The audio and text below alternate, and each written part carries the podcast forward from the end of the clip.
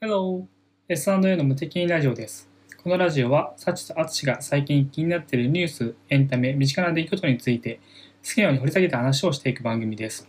トピックスを調べているアツシに、調べてないサチが質問することで、普段ニュースにあまり興味がない人にも、わかりやすくお届けしていきます。ただし、この番組で話す内容は、あくまで私たちの個人で見解なので、責任は持ちません。そんな番組です。おい、今日はちょっとうん淳くんが、うん口内炎の治療中 でした治療中、うん、まあ、治癒中で。お薬を塗っているのでやや喋り方が変になるかもしれないけど、まあ、聞き取っていただ いてっいつも通り。はい。ていう感じですねはい。はーい口内炎って痛いよね。こんな言いたいまあ、口内炎ってのはこう噛んだことによる口内炎なんだけどさ、うんまあ、今までこう体調不良とかストレスとかで口内炎になったことないの。うんうん急にできるやつねそう。そんな、よく噛むの。うんだからよく口内炎には悩まされてる。そうだねしかもなんか淳一口何食べ物を口の中に入れたらめちゃくちゃ噛むんだよねうんうん。でも、なんだろう、食事のスピードを落とさないために、噛むスピードもめちゃくちゃ速いから、 すんごい勢いで噛むの、噛む毎回。だから、長いよね、噛むのとさ。毎回なんかすごい痛いんだよね。あとね、多分ね、歯の形もね、ちょっと鋭利だから、あー、爪と一緒なのね。そう。爪もなんか薄くて鋭いよね。爪も鋭利だよね、ほんで。うん自分で触れてみたいもん、爪。ううん。ん。そうそうそう。だから長引くんだよねって思ってそ。痛い普通の人が噛んでるスピードじゃないから、多分2、3倍のぐらいの速さであ、速さと強さはそうかもしれない。噛んでるから、うん。毎回こう、目視できる傷ができるからね。できる。え、みんなできないの逆に。で、噛んだってあるじゃん、たまに。軽めの時はあんまり赤くなってあ治ったぐらいであ、そういうのないね。しょうん一時が万事よ。そううなんだよね。本当に、なんか、サイさんに一回数えられてさ、あつってど本当に食べるんだね、噛むんだねって言われて、うんえ、どうだったって言ったら、いや、100回ぐらい噛んでるとか言って、 一口でね一口で。で私と食べ終わるスピードあんまり変わらないからそうそうそう。そういうことなんだよそういうことなんスだピよードでこう馬力でというかそう、回転数で、こう、スピードを補って。ケイデンスだおおそうですね、はい。ケイデンスで勝負してるか軽めで、回転数早くと。ら何の話って感じだけどまあそんな感じなんでご了承くださいはい。はいじゃあ1個目1個目はあれですねはい。世間をガタガタ言わせた出来事が先週末ほうなのでそれに付随する話題にしようかなんだっけえっ、と KDDI がああ。ああ。電波障害はいはいを起こして、38時間違うもっとか結果3日ぐらいかかったもんねうん。忘れちゃったちょっとそっちのそっちがメインの記事じゃないからさあれなんだけれどもうん。とにかく土曜日ぐらいから先週の土曜日ぐらいから KDDI のうん。電波が全くなくなったうん。電話できないみたいな状態が続いて月曜日の夜,、夜にやっと、まあ、復旧したかなみたいなはい。ことが起こりましたとわかりました。で続きどうぞで、えっ、と、まあ日本でそういうことが起こったねと。で、今までもうちょこちょこね、うん通信が止まるみたいなことはあった。うんれどもここまで大規模な大規模なものってなかったねと。うんうんで、日本こうだけど、海外ってどうなんだっけっていううんものを、えっ、と、し日経新聞がまとめていたので、ちょっとお話しようと思ったよっていうのが今回の話。うん日本はちなみに何も何も動い誰も動かなかったって感じだねもちろんその KDDI の人たちは修復に一生懸命動いててくれたけどうん。国がじゃあこの電波を開放しますよとか、うん他の会社がじゃあうちのこれ伝えるようにしますよとかそういう動きは全くなく、うんただただ KDDI を契約してる人は何もできないっていううん状況が続いたって感じだったそようね。。ちなみに続いた時間はさっき何十時間だったかなって話をしてたかもしれないけど、えっと、全面復旧のためにかかった時間は86時間です。わおはい。まあ、最後の方はね、もしかしたら繋がってたかもしれないけ繋ども。がってる人と繋がってない人いたね。そう、一応 KDDI として全面復旧しましたよっていうのにかかった、えっ、と、要した時間は86時間うん。です。で、じゃあ、えっと、この中でさっき、その他のところが融通したみたいな話が出てたんだけども、えっと、そんなことが海外で起こり得るのかと、うんまあいわゆる通信障害対策というものに対して、横での融通とかあるんかいなとうん。いう話なんだけども、海外でも、えっと、電波の融通っていうのはない。ないか。ただその代わり、こういうのは起こっちゃいけないよとうん。いうことで、お、ちょっとうるさいね。確かに。うんはい。ちょっと喋りやすいエアコンなんだよね、今。はい、すみませんでした。うんはい、えっ、と、まあ、この通信障害に対して、たただまあ、怒っちゃいけないけども、怒らないようにみんな頑張るんだけど、怒っちゃうことはあるよね、というのを、もう皆さん、他の国たちは、えっと、想定をしてまして、うん。えそういう場合に融通するとかじゃなくて、保証しますよ、うんうん。というのが、えっと、あるところね。で、ちなみに日本って、えっと、どうなのかっていうと、実はね、あの、各社、KDDI に限らず、各社いろんな保証をね、定義してんの。うん。で、KDDI については通信が全く利用できない状態うん。か、同程度の状態。まあ、だから通じるっちゃ通じるかもしれないけど、ほんこんなん使えねえよと。うん。まあ提供するサービスに対しての品質が担保できなかった場合が、うん。できない状態が24時間うん。続いた場合は、何らか保証をしますと。いうことで、えっ、うと、ん KDDI は伝えてるんですね。うんうん。じじゃゃああ今回は出るんだね、きっと。多分出るんじゃないのかなっていうふうには見越してるけども、うん。まあちょっとわからないね。うん。もうちょっと見てみましょうと。じゃあ他の国はどうなんですかと。うん。ということで、ドイツ、韓国、イギリスについて、えっと、出してます。あの、日経新聞はまとめてくれてるのね。で、イギリスからなんだけども、えっと、待ってね、ごめん。各国に入る前に、今回の、その、問題点うん。に関して、えっと、論点はどこかっていうと、通信障害が起きてしまいました。はい。それはまあ、しょうがないと。うんどこの国でもこうやって保証を持ってるぐらいだから、何かしらしょうがないとは思うの。うん。でも、絶対に止めちゃいけない通信があると。うん。それが、えっ、と、緊急通報。だかあら、あ。電話が繋がらないことによって、えっ、と、救急車とか、そうね、今回警も察とか、そう、呼べない。問題になってたね。はい。ちなみにこれ KDDI はそういうのを、えっ、と、うん対象、対象として、何かしらの補填を持ってません。なので、えっ、と、KDDI の通信が止まってしまった場合は、警察にも電話できなければ、うえっと、救急も呼ぶことができないとうんいう状況ね。うん。これに対してなんだけども、一応ね、他の国はね、できるようになってるんですね。うんうん。 SIM がなくても、えっ、と、では通じ通じることができますということで、さっきドイツ、韓国からイギリスって言ったんだけども、うんとりあえずパッと言えるのがイギリスうん。と、えっ、と、アメリカうん。に関しては SIM カードがなくても緊急通報できますとほうほうほ言ってるんですが、う。うん。ほうと。うん。あ、違うか。ごめん。えっ、と、SIM がなくても通報できるのがアメリカ。うん。で、えっ、と、自治体とかどうしても止め止めることができないような通信網を確保しなきゃいけないところに対して、イギリスの場合は、えっ、と、特殊なチシムをもう配布してるんだって。うん。だから、これはね、国として、もうすでに、この、それそれ使ってくださいねって言って、そのシムを配ってんだって。うん。で、しかも国として配るんだけれども、その通信費用うん。は、あの、通信会社が持つんだって。うん。だから、例えば今回だったら KDDI が、えっ、と、止めてしまったと。うん。でも KDDI のその通信網を絶対に止めてはならない人たちにもシムを渡しておいて、うん。あ、有事が、有事が起こったぜ、みたいな、有事になっちゃったぜって言った時にも、その時に使った通話は必ず、その、通信会社が、携帯事業会社がお金持ちますよと。なので、そのああんまり災害が起こった、どうんだ、あかんだ、みたいなところに惑わされることなく、えー電話を使いますというのがイギリスとそれはじゃあ緊急通報っていうよりか個人宛てじゃないくて。あ、個人宛てじゃないね。個人宛てじゃなくてうだんね。うん。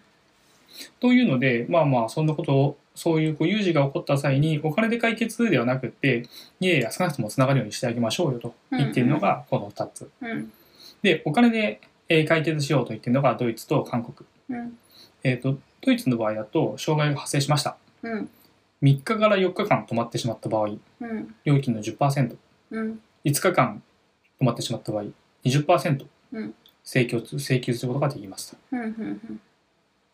や結構長いよね。うん。 3日から4日も繋がってなかったら困っちゃうじゃん困とる困る。思ってるんだけども一応ドイツはそういう制限を設けてますと、うん。えー韓国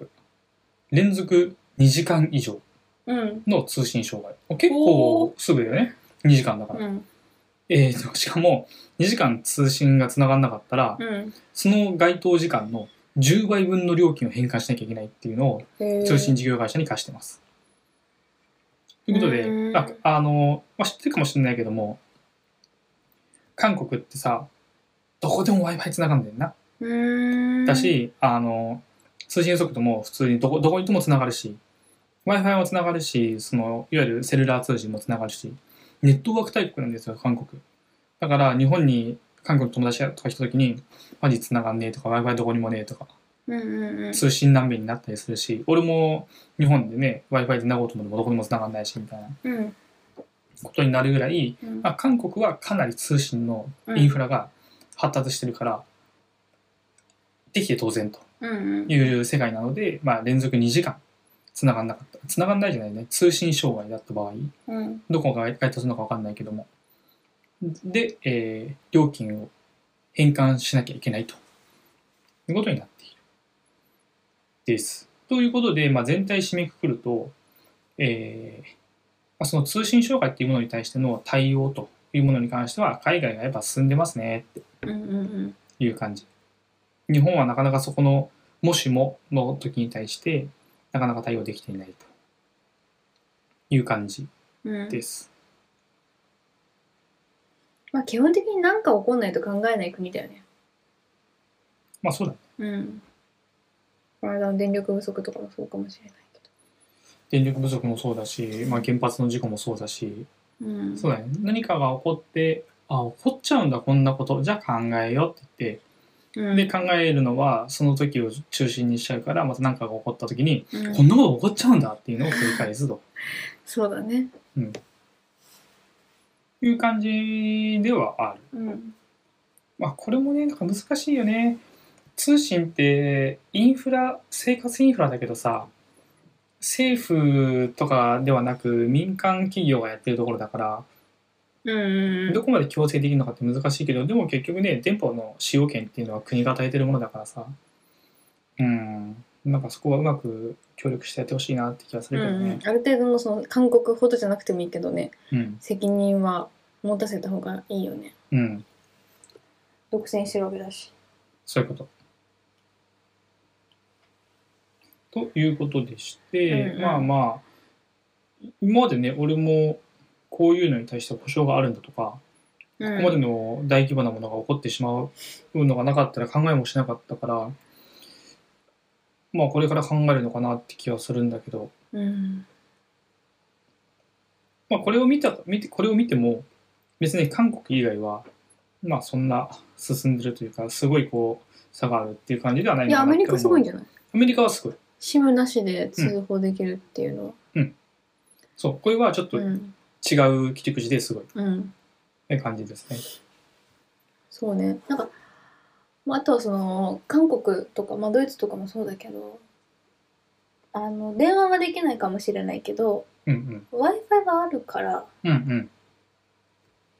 まあ、ドイツもない方だとは思うけどうん。うんそれでも日本よりある気がするうん体感として、だからまあ日本はそっちも弱いからねっていう弱い。弱いし知らないだからその au 使ってる人が、うん私だったら多分そんなこと起こって外にいたらまず w i f i つながる場所を探すと思うんだよね。うんあ別につなぐ必要なかったらいいんだけど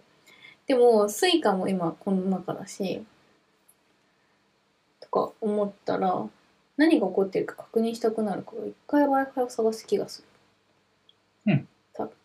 て思うんだけどだからその au の障害起きた時にいろいろインタビューしてる人の話をざらーっと見てる感じみんな w i f i つなぎに行かないんだな意外とって思った。じゃあつなぎっていう人もいるんだけど。まあみんな急を要してないとかって話じゃなくて。よくわかその通信って言ってもやっぱ2つあって、そのインターネット通信んない。うん。と、えっと、電話回線っていうのはまた別だから、うん。まあそのインターネット通信が止まったとしても、えー電話通信はできるようにしてねっていうのがアメリカだと思うんだけど日本の場合だとねどっちにしてもどっちも弱いからね、そうそうそうそう、ん、そうねでも電話繋がんないで何かあった時怖いよねその110番できないとかそうそれはマジで怖いと思ううんなんかまあ怒んないようにしてもらうのは大前提だけど一応ねあの、えー平常時うんに緊急通報うんをする場合、日本でも緊急通報を優先させなさいと、はいはいはい集中しちゃった場合でも緊急通報を優先させるというのはうん法律で決まってるんだって、うんうんただ、まあ、これ日本のよくあるあるなんだけどうんじゃあ通信障害を対象にしちゃった場合に罰則規定があるんですかって言ったらないのあだから通信、通常時だったら通緊急通報優先させてますよと、うんうん言っていてちゃんと守ってますよとじゃあ通信障害が起こった場合に優先させてるんですかっていや優先させることができませんでしたつながりませんでしたあそうなんだで終わりっていうなるほどあるあるでうん罰則規定を設けないこうなんだなんなんだろうねこうじゃあ国民たちみんな勝手に任せたみたいなお前らの善意を信じるぜみたいなこのスタンスは本当に良くないと思うんだよねうんそうだねいや、いいことなんだけど、守られることはいいことなんだけど、まあ、もうちょっとちゃんとやってもいいんじゃないのっていう気はすると。なんかそのなんだっけ性善説みたいなうんうん。善意お願い前提で善意に委ねますみたいなのはいいとしてそれと責任を持たせないっていうのは違うからねその通り。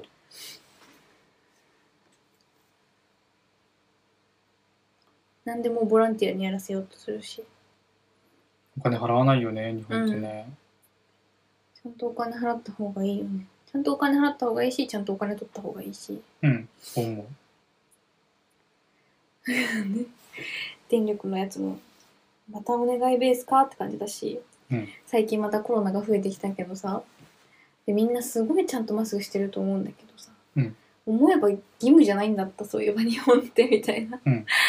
何にも決められないもちろんお店に入るとか飛行機に乗るとかそういうのはその会社ごとの規定があるからあのー入れられませんよマスクしてないとっていうのはさあったりするけど街中とか歩く分にはねうん。誰にも縛られてないのにみんなやってんだよってでもご褒美くれないしそうね。罰則は一回作ってたよねどうなったのかわかんないけどその後お店に罰則作ったんだっけあ、言ってたね。うん。なんかあったよねそうだね。まあ、あげる飴がないから無視だけで頑張るみたいな。そうそうで、それがダメだってことも分かってるから、罰則はつけないと。お願いします。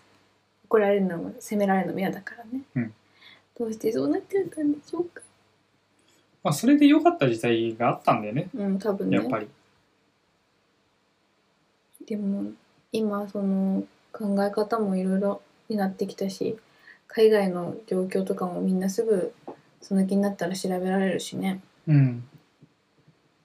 比べられちゃうのにねなかなか良くないスパイラルではある。まあねね、だからといって、これがずっと続くのかって言ったら改善はできる点だと思うからさ、うん改善してもらいたいなとは思います。そんな感じですよ、これは。本当にうん。本当に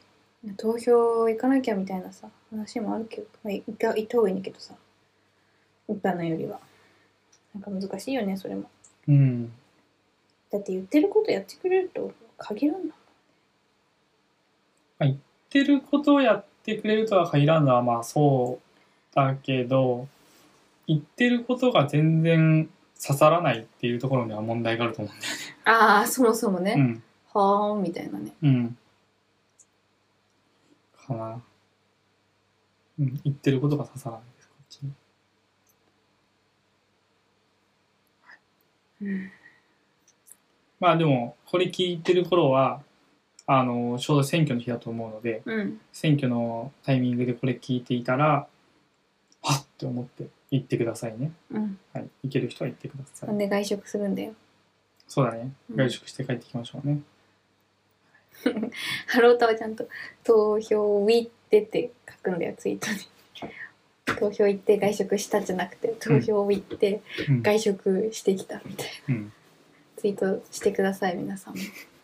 はい。してください。はい、そんな感じ。で、そんなハロータの、ハロプロの聖地について。はい。このサイさんから話した方がいいんじゃないですか。悲しみ。でもずっと前に来ましたんだね。うん。あのーハロープロジェクトってさ毎回毎週言ってるさアイドルグループがアイドルグループモーニング娘。とかねあるじゃんあの人たちあのー興味のない皆さんはどこで何をしてるんだろうって思ってるかもしれないんだけど年がら年中コンサートをしてるんですようん。でそのコンサートのなんかホーム会場というかうん。もう圧倒的に使われてる回数が多いのがあの中野サンプラザなのねうん。長野駅の近くにあるやつ、うんそれがなんと来年の7月で閉館することが決まりましたはい。2023年7月2日、 閉館します。嘘でしょって思ってででも記事読んでったらその閉館すること自体は結構前から決まってたみたいででや今この間日付が決まったって感じなんだろうなっていううん印象なんだけど、いやどうすんのって感じシンプルにどうすんだろうって思った私はハロプロそうだね。一応、あの、新施設自体は2028年、うん今から6年後にうん竣工を目指すということなんだけれども、うんまあ、これに対して、俺は今、サチさんの話に対して2個懸念があります。うん1つ目、これから6年間は、あしあの、来年までだから、まあ、5年、約5年間ね、うんどこで活動するんだろうそうっていうのが一つ、はいもう一つ、はい今中野サンプラザって2,000人はいぐらいが入るホールなの、はい次7,000人が入るホールになるんだって、 Yes 次の会場は使えません。ということになるんじゃないかとうん。いうことでう、ん。うーん、むむむむみたいな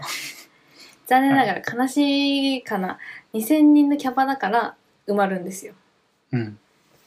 ねでも、埋まるって言っても、やっぱ、その、まあまあ、やっぱ中野サンプラザってアクセスもいいし、東京だし、うんで、あのーまあ、争奪戦ではあるんだけど、うんうん誰もが絶対行ける会場っていうわけじゃない。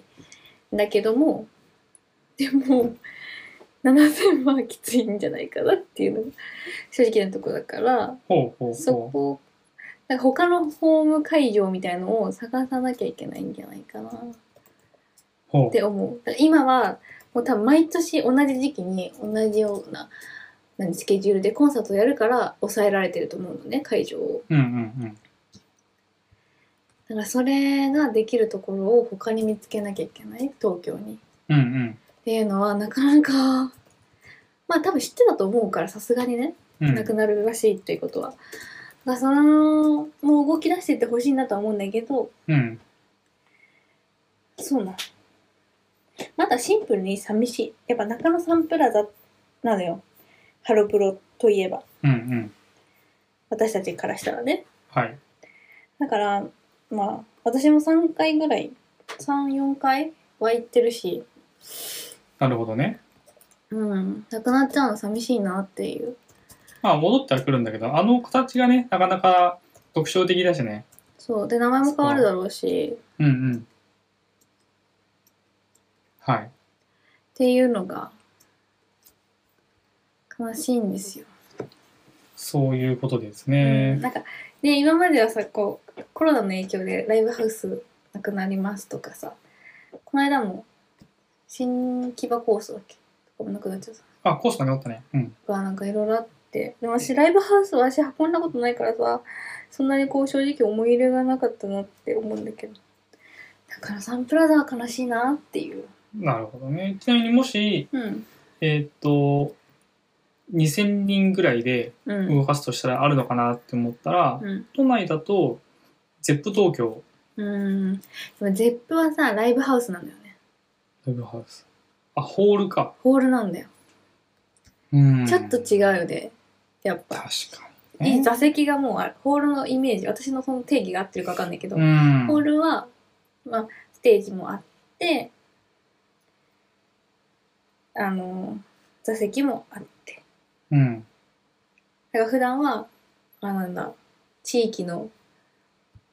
子供たちの楽器のコンサート、コンクールがあったりとかもあったり、うん。バレエが見れたりとかうん。もするような、そういう会場のイメー確ジ。かにね。確かに中野サンプラザってそういうイメージあるわ。ライブハウスは座席がなくて、うんうん。まあゼ、ゼロってわけじゃなかったりはするけど、基本的にはステージがあって、フロア、フラットでうん。っていうでこうどっちかっていうとこうミラーボールが回るよなるほどね。ちなみに一個、我々に朗報かもしれないけども、うな、うん、大宮ソニックシティ、あ可能性あるよ、2500人。ああーいいかもね中野サンプラザ2200人だったから、うんソニックシティ2500人はあるかもしれない。全く同じ2500人キャパのスタジオコーストがなくなったと思えば、うんここに集まる可能性は、ちなみに川口リリアはよく使ってる科学者リレーは2000人、うんそこはねよく使うってる、ん、新宿シビックホールで1800人。なるほど。まああ、この辺大宮ってことか。うんなるほどな。大きさも全くイメージつくわ。うでんも市民ホールって感じだね、うどんこも。そうそうそうそうへえへえ。だからしょうがないのよその老朽化だったりとかうん。でなくなっちゃうっていうのはしょうがないんだろうけどさそうだね。で、国際フォーラムとかになっちゃうと、ちょっと規模が5000人とかでいろんな人が使うから、ちょっと違うかなって感じですよね。そうそうそうそうう、んうんうん。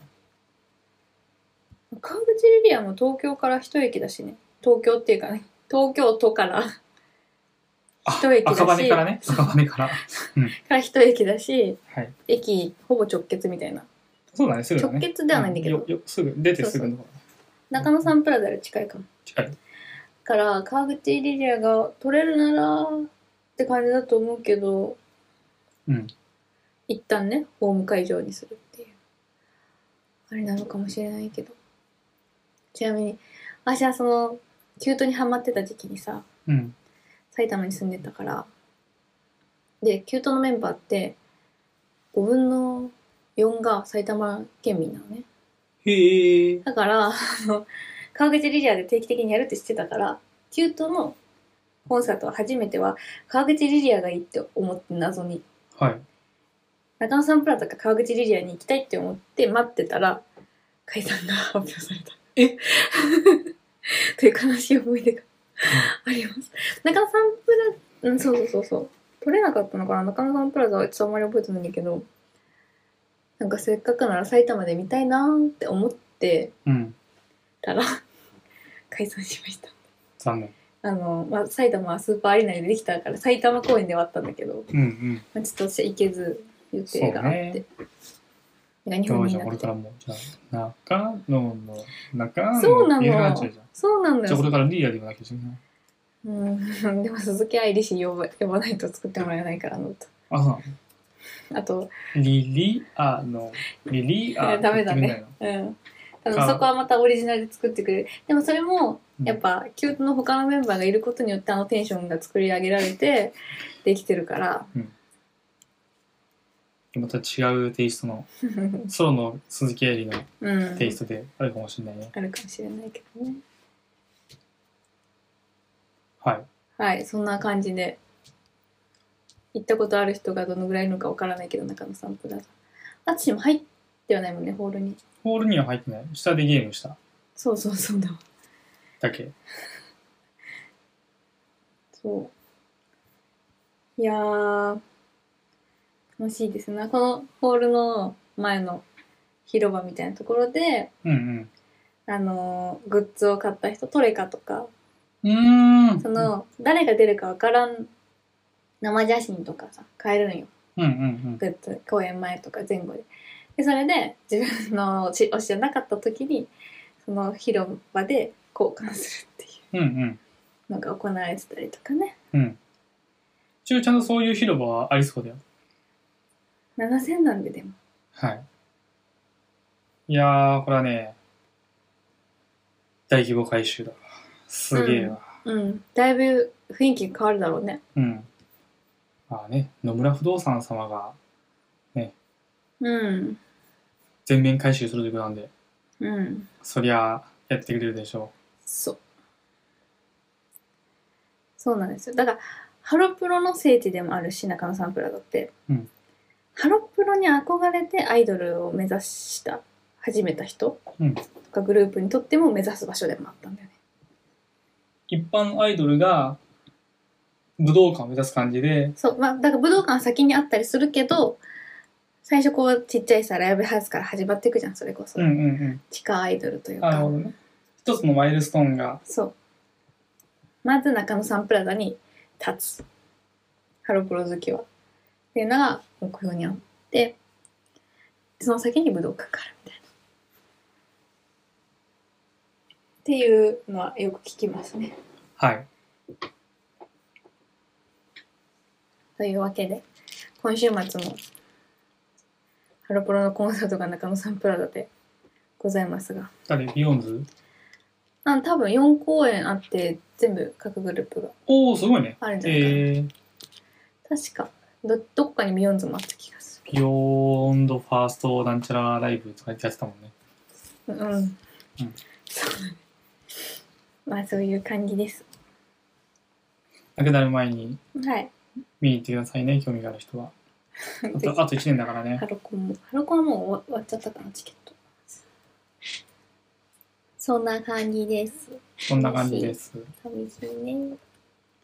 であっちの好きな星の話するかはい。えっ、と、あ、これでもこれはね、あんまり面白くなかった面白くないというか、どうだったなんて言うんでしょう。えっ、と、話が広がらないっていう。はいただ、タイトルは結構面白くって、うんあの、木星が他の惑星を食べてるんじゃないのか。そうタイトルが気になった私はどうどういうことみたいはい。というのを、えっ、と、NASA の探査機が発見しましたという内容ね。どういうことやねんと。なうんいうことなんだけどもあのまず、えっと、地球じゃなかった太陽系っていうのは大きく2つに惑星が分かれます、えっと、地球みたいな感じで地面を持っている、うんうんうんえっと、惑星質量がめちゃめちゃギュッと詰まってるのねもう一つは惑星みたいな感じのやつで、えっと、ガス惑星というあいつらはガスでできてるのほで、えっと、ガガスでできてるのは木星ううん土星天王星海王星うーんこれが太陽系内のガス惑星うんうん他のやつらは、ちょっとなんていうのか忘れちゃったけども、これも3体見れば書いたんだけどさ、うんうん、この間まで読んでた本ね。そうそうそう、ん地。球みたいな惑星たちのことを、まうあ、んガス惑星じゃない方の惑星なんですね。で、今回はガス惑星の、うん。えー、と木星についての話、うんどんぐらい大きいのかというのをまず先に話をしようとするんだけども、うんえっと地球の300倍、うん300倍うん。意味ちょっとが意意味がわかんない。味がわかんないですね、300倍なんですねで重力2倍なんですねということなんですがす300倍でかくてでも重力が2倍しかないのね木星が一番大きいんだよね。大きさが一番でかいうん。はい、でここまで巨大になっているということででガスで全部覆われてるあ作られてるんだけどもうん。実はこの木星の周りには雲があるんだってうーん、見えないけど。見えないけどまあ見えてるのが見えるのが分かるけど、うんうん雲があるんだってうん。だからそのまあ地表って言ってるのか分かんないけどもその木星の本体みたいなところってうん。見えないんだって大体へえ。ただそれを、えっと隙間から違う隙間からじゃないんだよなこれはねえっ、とえっ、と木星の雲の向こう側をうん。重力データを元に覗き込むことができましたってうんうんいうお話うん。なのね。ちょっとよくわかんないけど。まあ、何。かわかんないけどその重力のそのうんうん。波か何かブレみたいなのがあるんだろうとうんこの重力データっていうのを元にしてうん木星のその雲に覆われてる向こう側ってどうなってんだろうっていうのをう見んることができたらしい。うんそしたらその核になってる一応核にはうん岩状の物質があるんだって、うんこの岩状の物質が別の小さな惑星を食べてるっていう状食べてるって多分くっついてってどんどんこううんうん吸収してるって意味だと思うんだよね、うんっていうことが分かりましたということで、まあ、つまり何が言いたいのかずーっと地球とか太陽みたいに核がポーンってあってぐるぐる回ってるっていうだけではなく他のやつらもどんどん吸収しながらこのひたすら重力をさこうなんだろう保ち続けてこの巨体をこうキープしようとするためにはうん多分何かしらのエネルギーが発す必要なんだろうと。うんでこんだけの体を維持しようとするのであればこういう他の惑星を中に取り込んでいってうん自分を大き大きくするのか強くするのか分かんないけどもうん何かしていかないと保てないんじゃねえのっていうのはもともと言われていた説だったらしくへーそれを、えっと今回その NASA の探査機がうんうん見つけました。こいつやっぱ食べてますよ。あれでしょなんか漫画とかアニメとかで悪役がやるやつよね吸い込むじゃん悪役ってええ。なんだろうセーラームーンだったらエナジーをね、はい敵がエナジーをすいっぱいこう取り入れていくし東京グール的なね。そうとかなんかそのなんかなんていうの妖怪ものもさなんかぐじゅぐじゅぐじゅとか言って全部自分の体に取り込んでって、ああ、鬼滅結の刃もそうだね。そうそうそう,、んんん結局入れすぎて爆発したりするけど、はいはいはい。なんか悪役がやる意味うんうんうん。はい。それは木星やってるとやってると。いうことです。爆発しないでいいね、爆発しないといい ね。まあ、木星が爆発したら大変だことだね。大変だね、うんへえそうなんだねガスなんだ、はいじゃあ人間は住めないんだ、住めないです。木星には住めないです。ただ火星が狙われてんだまずは近いからだね。うんうんうんそこは火星は。あとまあ火星はまあ地面があるっていうのと水があるかもしれないとかね。いろいろあ水るけどね金地か隣だうん僕その隣だちなみに、うん、えっ、と、その3体曰くですね。うんこの木星っていうものの周りには一番こう人間が住みやすい環境ができていると。どこ木星木星。ほうほで、それは人間が地面に住むっていうことをすでに諦めていて、ううんうんえっと、周りにこう宇宙船として、うえっんと、ぐるぐる浮遊しながらうん住むんだけどねなんでかいいかって木星の木星っていうのはエネルギーの塊なんだってうん核物質の塊だからそこからうん燃,、燃料が無尽蔵に取れるとうんいうことでちょっとこう採取して、うんえっとその核融合で自分の住んでるところうんをエネルギーをこう管理するっていうはい充足させるっていうことができる方、木星の周りには一はいはい番人が住みやすいということでたくさん住んでましたね、うんえへーえ三体では。うんうん面白いねそうだねでもさどこの星に住むってなっても地球のようには暮らせないよね酸素がないから暮らせませんそうだよねまあそうまでして生き残る必要があるのか人間はっていう話だけどまあ生き残っていくんだろうねはい。まあ、3体を見たら、いや、3体を読んだら、あ人類ってこういう風になっていくのかも、みたいな未来が少し見えるかもしれない。見えないかもしれない。 3体ねはい。読む気がなかなか起きませんが。はい。なんか誰気合をか、入れてみてください。誰か漫画になったら読もうかなとか言ってた人いたよね。ああ、いいと思う、いいと思う。いや、まじ壮大すぎて漫画にどういうのかわかんないけど。そうだよね。漫画もなんか難しくってあ諦めちゃいそう、 私は。なん、何のこと言ってる今みたいな。はい。そんな感じで。宇宙飛行士の試験、そろそろ次の段階いきますか知りません。はい。もう受けるのやめた人は。はい。そんな感じ。はーい。じゃあ、これだ。なんでしょ次は。う。はい。来店を AI で判定しようという試みがありますということで、どういうことですかということなんだけども、これはお店への来店ね。何なんですかね。えっ、と、これ JR 大宮駅で実証実験しようぜっていう話なんだけど、うん。もうしてるね。あ、もう、あ、じゃあ6月30から9月30だ。うんはい。もうしてますね。無人販売だよね、多分。うーん。その駅にさ、たまにあるじゃん。こう、ちょっとしたお菓子売り場みたいな。うん、あるある。うん。あれを多分無人販売にして、そこに AI 搭載したカメラを置いといて、お客さんが来たら、接客するのかなわかんないけど。っていうサービスなのかなと思って、それはまあ面白いなと思ったんですよ。なるほど。あ、オンライン接客だ。うん、オンライン接客ありますね。人が入ってんのか、じゃあ向こう側には。向こう側には人がいて、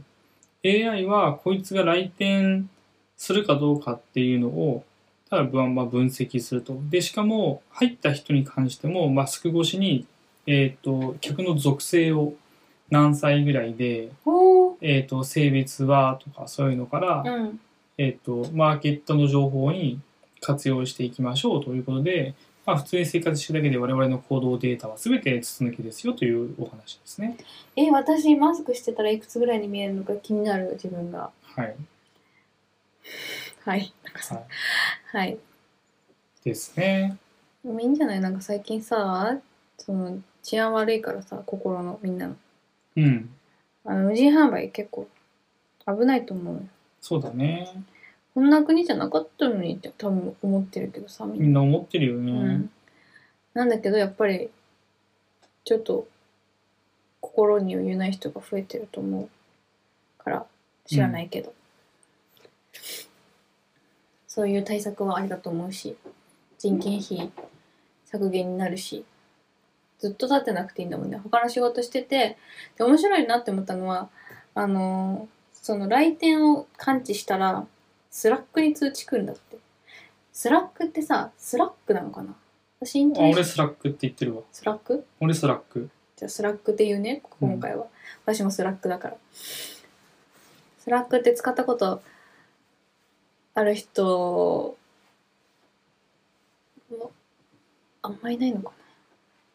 わかんない。俺は、あ、でもね、わかん、あー日本だと、俺は仕事で使ってないけど、結構周りの人です仕事で使ってる人いるよ。な私も仕事で使ってたパターンのうん。人間なんだけどまあまあなんだろう LINE の便利バージョンみたいなまあ、LINE の若干ビジネスツールに、えっ、と、使いやすさをシフトしてるようなうんもそうすごい便利なんだけどの。便利だと思う、スラックは。そこに通知が来るから、でしスラックは仕事で使ってる人って結構それがもうメインツールで、スラック見ながらいろんな仕事を進めていったりするから、うん。そこに通知来た時だけ、接客、接客の対応みたいのができたり指示出したりするだけなら、楽ちんよねと思って。はい、いいと思います。そう、スラックの数値気づくから、ちゃんと。そう、面白いなって思った。いいんじゃないこういうのは、まあ、どんどんやってもらって、まあ、効率的に働いていきましょうっていうことと、あのーまあ、これをどこまでこう、日本人うん。全般がこれに対してどういうこう反応を示すのかっていうのがすごい気になるなと思っていて、うん。データを取られることに対してすごく敏感だと思うのね、日本人って。うんうんうんうんプライバシーの侵害だ言うてそうそう。うんそれを例えばこれってさ来店というよりかはむしろ来店するかどうかっていうところから情報を捉えているわけでうん普通に歩いてるだけでこういうあ今何歳ぐらいのどこどこっていう、まあ、何歳ぐらいのどういう人がうん大宮駅のここを歩いたっていう情報はうんそこに溜まるわけだ。うんもちろんそれがそれはただのさあのなんていうのただのデータだからうんそこから個人が特定されるとかってことにもならないし、うんそれが横展開されると、まあ、マーケティングに使ってる話だから、こういう人がここにいましたよと。元をたどっていけばカメラの画像とかになるのかもしれないけども、それはまあまあ、えっ、と、シェアされないと。うん個人が絶対に特定されない匿名性を持った状態のデータに変換されて、うんマーケットに使っていきましょうとうんいう話だと思うんだけども、それさえも嫌だっていう人がうんたくさんいるんだよね。うんそうすると、ここに AI カメラを置いた瞬間に、うん盗撮だとかさ、あそーういう話になってくるもしくは金払えとかさ。っていうね。あのー最近、アップルの CM でも iPhone の CM でもあるけどさ、トラッキング通知を許可しますかしませんかみたいな。で、今、あの、ヨーロッパだと、い EU がめちゃめちゃ厳しいけどさ、うんまあ、しっかりしてるなというところではあるんだけども、うんあの必ずウェブサイトを開くときにはクッキーを Yes のもしくは自分でカスタマイズしてくださいみたいなやつが出てくると。だかうんらそれそうやって取ってもいいか取っちゃダメかと。で取っ取てるもなら絶対出せっていうねそう通知そうそをうそう。で、えっと取るにしても絶対に秘匿性をつうんうん担保しなさいということをやっていて、まあ、それがあるからこそなんだろう世の中が良くなってくるんだよね。うんサービスが良くなっていくと。その何もかも全て拒否しているっていうのが結構日本人の傾向であると。なので、まあ、こういうのでちょっとずつ、まあ AI カメラって言ってもたくさん世の中にあるし、情報を取られるって言ったって、取られるっていうか自分たちの生活情報がまた自分たちの利便性に返ってくるんでしょうみたいなさ、そういう前向きな方向に流れてくれると、まあ面白いなって思うし、うんえっと、ビジネスとしてもちょっとやりがいが出るよね。うんうんうんよしよし、たくさん情報集まってきた。じゃあ何してやろうかみたいな感じになるんだけど、何も情報手に入りませんとかだと、ちょっとここ手上げとうんいうことで、まあまあいいんじゃないこういうところからちょっとずつでも、うんなんかこう、マインド的に、こういうのが一般的になったっていうふうになってくれれば、これはいいなと思います。私なんだっけあれとかもなんだっけニューデイズニューデイズうん。駅にあるじゃんコンビニちうっんうちんゃい、うん。別にニューデイズじゃなくてもいいんだけど、うんあのぐらいの規模の店舗だったらなんか勝手に決済してほしいって思ってる今モバイルスイカああ、と Amazon か Go みたいなやつね。あそうそうそううん。モバイルスイカ持ってんじゃんポッケに、うんで入ってってあこれとこれっつって、まあ、手に持つなりカバンに入れても多分感知すると思うんだけどで出たらもう勝手に払われてるみたいななんか並ぶの嫌じゃん、うんレジだいあの店舗だとさ12個しかレジないし、うんね狭いしね。そう。だいたい駅に行くってことは何か用事があるから出てるわけで、そんぐらいのこともできてもいいんじゃないかって思っちゃうけどね。うん。 だからそれはずっと考えてて、残高不足の時どうすよう、どうしようって。と思ったけど。じゃあ、ターンってしまう。ああ、閉まっちゃうんだ、ゲートが。いゲートが閉まる。や、確かにね。駅だから。うん。それは面白いかも。恥ずかしいけど。うんそれでまた後ろの人に下打ちされちゃうんでしょ、ん改札の時ピーみたピーいっつっ。にて。うんつって。怖っ。怖いよねみんなすぐ下打ちすんだよねサチさん人打ちするよね。しないそうやって。ああまあ下打ちごっこみたいなのってそうこそうとそねう怖い。 怖いよね。ってやるのねうん怖い。すごく嫌だ。不愉快。実際人に向けてはやんないよとりあえずカットしたい、今のと ころ。不愉快。でもいるよね、そういう人いね。るいるびっくりするうん。下打ちは男の人の方が多いかもね私はされるのは女性にされたことないかもされたことないから、ちょっとわかんないけど。 気づいてないだけじゃない、まあ、気づいた。私結構イヤホンとかしないのよ出かけるとき、はだいから余計人の音聞こえるからあの海外で、えっ、と、目の前でなんか、うまくいかなかった、なんか待たされたんだか、ゲートがたまたま閉まっちゃったんだかで、目の前にいた女性が、シェッって言ってたから叫んでるのがいたよ。うん怖っみたいな。それ自分のでしょ自分のあれでしょあじゃなくてん違う違う、たまたま、たまたま自分が並んでたところの、たまたま目の前のレジが、たまたま自分の目の目の前で閉まったっていう。ああ、うん誰かに向けてじゃなくて他の客に向けてじゃなくてあお店の人に対してね。そうそうそうだったって感じだね。うんそれならなんかわかるけど、うんタイミング悪いなみたいなそうそう。じゃないもんなんか待てないんだよね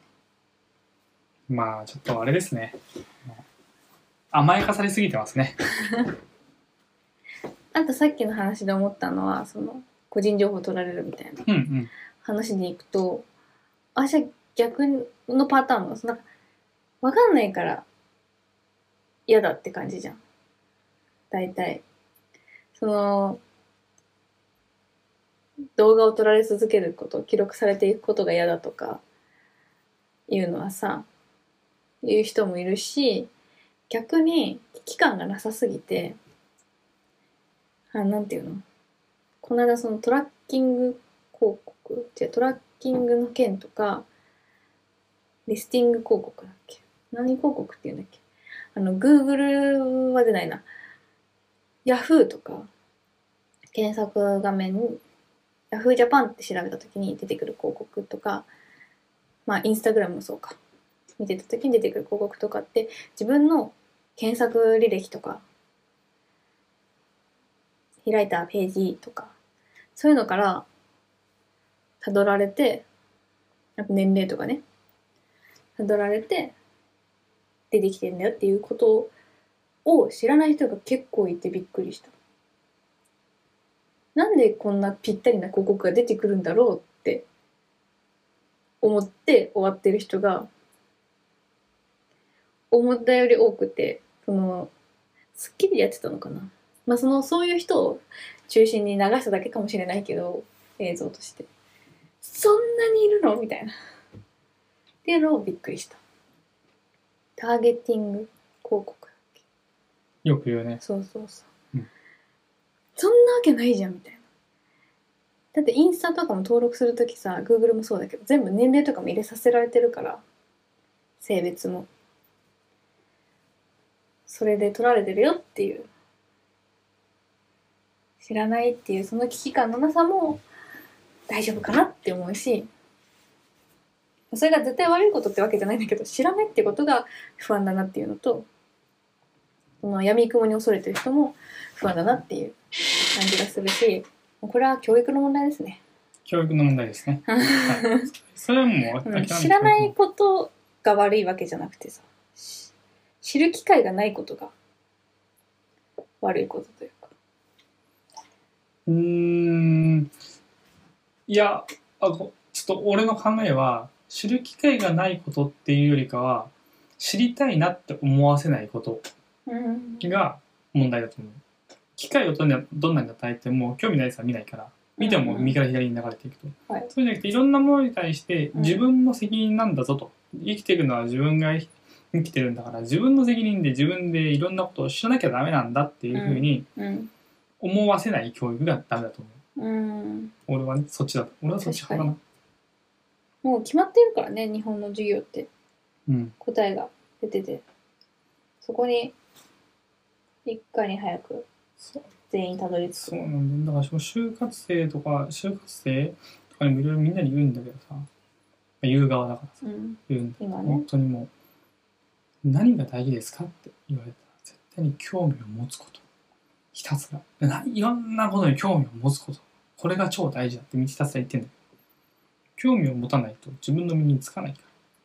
でもそれでいくとさ、うん興味を持っ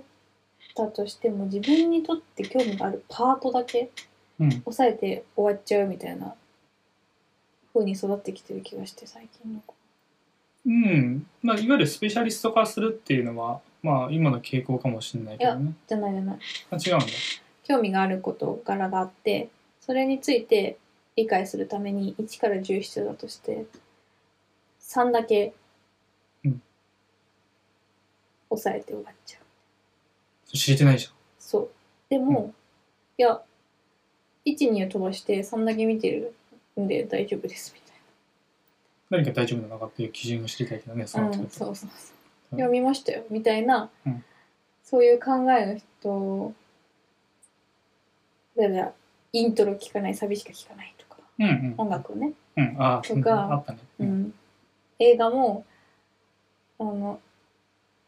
なんだっけ、罰せられてたけど、まとめサイト的な YouTube 見てるから。うんうん大丈夫ですとか本もそうだね誰かがまとめたものを見てるとかまあつまり自分で考えたことだよねそうそうそうそうそうもうもうさっきの話の土台から崩れたな、うん、自分で考えて必要かどうかを自分で判断してでそれが必要かどうかっていうのを判断するためにも興味を持とうねっていう話だからそう興味がないとそれを知らないじゃんまず、うん、だからそれをこうさっきこう与えられるか与えられないかって話だったけど与えられるものではなくて自分でこう取りに行かなきゃいけないんだよっていうでその取りに行かなきゃいけないところがよし取りに行こうと思って3だけ取って1から10まで情報があるから3だけピックアップして、うん。よし取ったぜっていうのはその人がまだまだこう世の中を知らないからであって、あうんもしくは知る知ることに対して興味がないのかもしれないねうん。俺はこれだけでいいやと思ってるからかもしれないけど、そこはまあ痛い目見てから気づいてくれっていうああ、そりゃそうだね。ところかな うん。はい かなそこに関してはでもそうだねまあでもい今のサシさんの話を聞いてまあ大体情報は筒抜けだからあの「えそんなん取られてんの嫌だ」みたいなことを思っても、うん、それはあなたが知らないだけで大丈夫取られてるからみたいなところはある。でもそう、若い子だけじゃないかも。しうん普通に周りにもいるわ。考えることを放棄しちゃってる。であと思うのはあのあ今何を言うあこれはちょっといいかもみたいなこと思ったのになくそ えーっとえーっと情報をあ思い出したえっと今はさこのデジタル化社会って言われてさ情報が取られてるか取られてないのかまあ共有されてるかどうかだよねうん。秘匿性が担保された状態で共有されてるかされてないのかわからないから怖いというのは、うんうんまあまあいやまあまあ100歩譲ってはわかると。うん。まあ、マジ100歩譲ってねうん。分かるとしてうん。でもそれって30年前を思い返してみなさいよとあなたたち保険入ってましたよねってうん保険会社って横全部つながってるから君らのところに知らない間にそろそろ子供生まれますよねとかそろそろ家買いませんかって広告来てたでしょっていうふうに聞いてみたりねクレカとかね。そうそう全部来てたでしょ情報って私、この間怖いことあったんだよね。この間、火災保険調べてたじゃん。うんそしたらメールが届いたの。なんか以前、どういう仕組みで本当に繋がってるのか全くわからないけど、タイミング的にはドンピシャで、なんかさ今、妊婦だから、いろいろこう、あの、妊婦だからもらえる やつサービスみたいうなんうんうんうのんにいろいろ登録してるじゃん。うんうんで、うん学士保険かなの問い合わせをしたのよ。うんうんそのサイトだったか忘れて、ちょっと、もう消しちゃったかもしれないんだけど、そのメール。うんなんだけど、そのなんか、何かで申し込んだやつうんのサービスからメールが突然届いて、なんか、なんていうの今なら火災保険がこんだけお安く入れますよみたいな PR が届いて怖ってなったんだよねそこが連動してるのかパソコンあでもパソコンでも調べたパソコンだと Google ログインしてるからつながってるかもしれないうんうんうんスマホだとログインしないから毎回は、それがあり得るのかどうかはちょっと今怪しいなそうそうそだから私もうんこれタイミング良すぎるけどどっちだろうって思ったんだけど、もしそうだそれが、うんそうなんだとしたら、うん結構ななんだろう調べたサイトがどっかがその個人特定されるような、うん、えー、と秘匿処理をしきれてない気がするなんかセキュリティが破られてるというか甘いっていうことセキュリティが甘いとかではなくて、えー、と自分たちで管理するべき情報のマスキングができてないっていう話、だと思うよ例えば例えば名前と年齢と性別とうん住所とうんメールアドレスがあったとしよう。で、今言った中の名前と年齢と性別とみたいなところは全部、えっと、わからないように消え消えているけれども、メールアドレスだけは、そこは隠すってことをしていないのかもしれない。あー隠さなければいけないはずなんだけれども。うんまあもしくは、サシさんが、まあ大体守られてるでしょって言って、ペーってやって、メールアドレスは共有されますっていう一文を逃して、で同意申し込んではないサイト見てるだけだから多分、うんただタイミングが良かっただけだと思うんだけど何か申し込んだか申し込んでないかっていうよりかは、その Google のアカウントを使うことによって、そこの情報がもう入ってきてるわけだよね。うんうそう、ん、よくわかんないね、そこは。多分うん。本当にタイミングなんだと思うんだけど怖すぎちゃってうん。見られてるみたいなうん。気をつけようみたいメールが来ることはないだろうな。なそうだよねうん。個人の特性にバッチリうんかだからもしれなそかのっ次の Google 検索とかの広告で出てくるとかはありえるけどた。ありえるありそうさすがにえっと思ってえでる。もすごいね調べた何時間後かに来たから、ちょっとドキッとしちゃって、うんうんなんかやったか私みたいな。って思いました。うんでもさ、今喋りながら思ったけど、こういうなんかそのなんか、うーん、ちょっと言葉選ばずに言うと、なんか、無駄に恐れてる人わからないから恐れてる人うんわからないし、調べるのめんどくさいから、全部拒否みたいな。人に限ってさ、規約とか読まないよね。うんアプリとかさ、うんみんな使ってるからとか言ってさ取るよねってすぐバカにするんだよね 思ってみんんなだけどええな使ってるからでもそうじゃない私も読んだり読まなかったりだけど海外のサービスとかになると読んだりとかあとなんか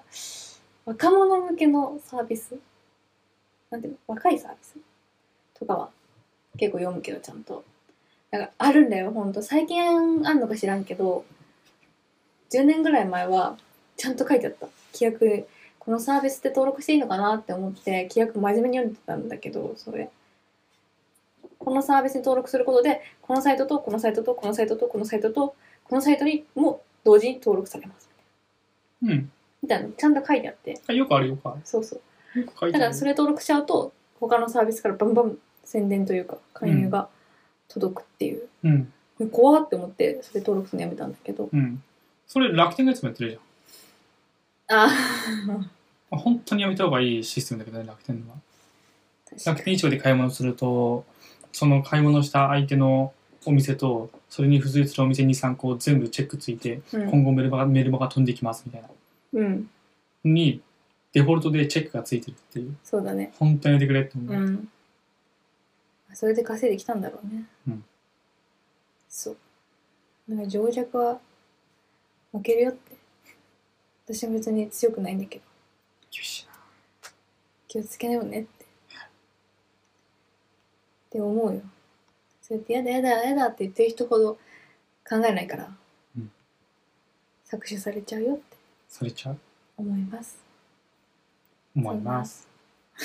そんな感じでしょうか。そんな感じです LINE だって本当に信用できるのか分かんないからね。そうだねあーだいぶ韓国にサーバーがあるので取ろうと思ったら韓国人が取れますよみたいな韓国人じゃない韓国で情報が取れますよそれで韓国人が悪いとか。ええ置いてるのは日本人だからお前らがいいからもしそんなことがあったらね別に韓国に置いてることが悪悪だと全然思わないけど、うんむしろ、うんデータサーバーなんて置いとくだけで熱をどんどん発生発するんだから日本でのこの大量のやり取りを処理して熱を大量に発してるのを韓国に置かせてもらってありがとうって感じですね、QR コードリーダーじゃなくて、文字認識とかも一旦サーバーにアップロードしますけど、いいですかとか出るよあそうなんだうん、これで使おうと思ったけど、うん、それは嫌だなって思って。別になん、あげたとこに何も起こんないんだとは思うんだけど、なんか起こった時に嫌だから、うんまああげなくていいんじゃないですそう。うんいらんことはしないとうん思って生きています。はいそれがいいと思います以上 です。以上です 今週のラジオ以上ですでいいよねうん、はい。じゃあ、今週も聞いてくれてありがとうございました。ありがとうございました。 YouTube、Instagram、嘘だよ。YouTube、Podcast、Spotify でラジオを流してるので、まあ、どれかしらで聞いてみてください。聞いたらいいねとか押してね。えっ、ー、と、Instagram と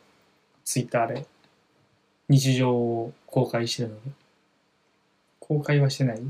うんい。つも思ってることをペラペラ書いてるとそうそうそう。いうことをしてるので、そっちもまあ見たらいいねってしてくれると嬉しいです。何か話してほしいトピックがあったらコメントくださいね。以上です。これで今週の S&A の無責任ラジオ終わりです。聞いてくれてありがとうございました。バイバイ、またねー